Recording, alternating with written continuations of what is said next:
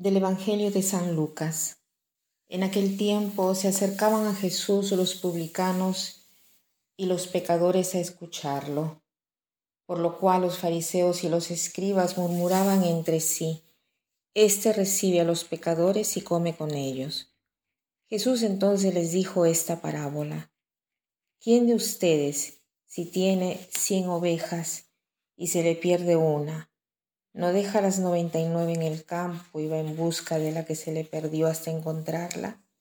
Y una vez que la encuentra, la carga sobre los hombros lleno de alegría y al llegar a su casa reúne a los amigos y vecinos y les dice, Alégrense conmigo, porque ya encontré la oveja que se me había perdido.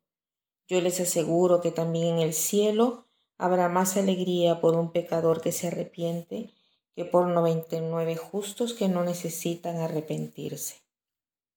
Se acercan a Jesús publicanos y pecadores y lógicamente inmediatamente los fariseos y escribas comienzan a hablar y a murmurar, ¿no? Eh, es el modo de, de, hablar de ellos, ¿no? Eh, y eh, en cambio Jesús em, habla, cuando escucha este modo de hablar y de pensar de los escribas y fariseos, habla y obra con más énfasis. Entonces Jesús hace esta pregunta, ¿quién de ustedes si pierde una oveja no deja las 99 para ir a buscar la oveja perdida? O sea, ¿quién lo hace? Ninguno, porque prefieren asegurarse con las 99 que ya están al seguro, ¿no? Están seguras. La mentalidad común prefiere no arriesgar. Jesús, en cambio, sorprende a todos.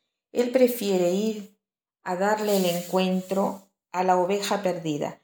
Deja las noventa y nueve y busca la que se le perdió. Y esto es verdaderamente hermoso, ¿no? Jesús nos deja, eh, él, él no deja que nosotros nos perdamos. Él va a buscarnos y nos encuentra porque quien busca encuentra, ¿no? Ahora figurémonos si se trata de Jesús, ¿no? ¿Acaso Él no nos va a encontrar? Él nos encuentra. Cada uno de nosotros es precioso a sus ojos. Cada uno de nosotros vale su sangre. Somos un pedazo único y el pedazo único se llama em, una obra maestra. Cada uno es deseado y querido por Dios, por sí mismo. ¿Tú piensas alguna vez que eres una obra maestra de Dios? ¿Lo pensamos cada uno de nosotros? ¿No? Últimamente em, me ha sorprendido mucho que cada uno de nosotros somos una obra maestra y especial de Dios, ¿no? Y cuando se va por la calle, se debe mirar a cada persona con una mirada diferente, porque debemos pensar, ¿no? Esta es una persona única, una obra maestra de Dios, sobre todo delante de los niños, ¿no? Hay que decirlo delante de los padres. Esta o, o este niño o esta niña es una joya, es una obra maestra de Dios, ¿no? Y Jesús, después que encuentra esta oveja perdida, ¿qué cosa hace? ¿No? La grita, le dice, te has perdido, ahora vas a ver, yo te voy a enseñar cómo te debes comportar. No, se la pone sobre los hombros y no hay nada eh, de, de, más acogedor, de más caliente que Jesús pueda hacer por ella, ¿no? Se la pone en los hombros, todo contento, feliz, lleno de gozo. Y así es cuando nos encuentra incluso cuando nos encuentra eh, perdidos, o sea, en el pecado. ¿no? ¿Has pensado alguna vez tú que te atormentas tanto porque has cometido un aborto y todos los días te atormentas porque piensas que tu vida está destruida? No, tú tienes todavía esperanza. Jesús goza porque te ha encontrado, no por tu pecado, sino porque puede Él ejercitar su misericordia en ti.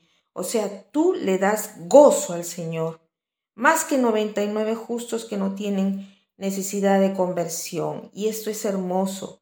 incluso tu pecado ha sido útil para dar gozo al Señor. Obviamente no debemos estar pecando, ¿no? Pero eh, desde el momento que lo hacemos, al menos tratemos de dar gozo al Señor, tratando de hacernos encontrar por Él, ¿no? Es hermoso que en nuestra fe cada cosa encuentra una solución para el bien, ¿no? Y entonces hoy el propósito podría ser este, ¿no? Mirándote al espejo y mirando a cada persona que el Señor te pone delante, mirarlo como una obra maestra de Dios, ¿no? Mirarlo con admiración, incluso a ti mismo, mirarte a ti misma con admiración como obra maestra de Dios, ¿no? Y para terminar, quiero citar esta frase mm, de, la, de una exhortación de Juan Pablo II que dice así, no te sientas aplastado por la mediocridad, no vivas solo a mitad, tomen vuestra vida en las manos y hagan con ella una obra maestra. Que pasen un buen día.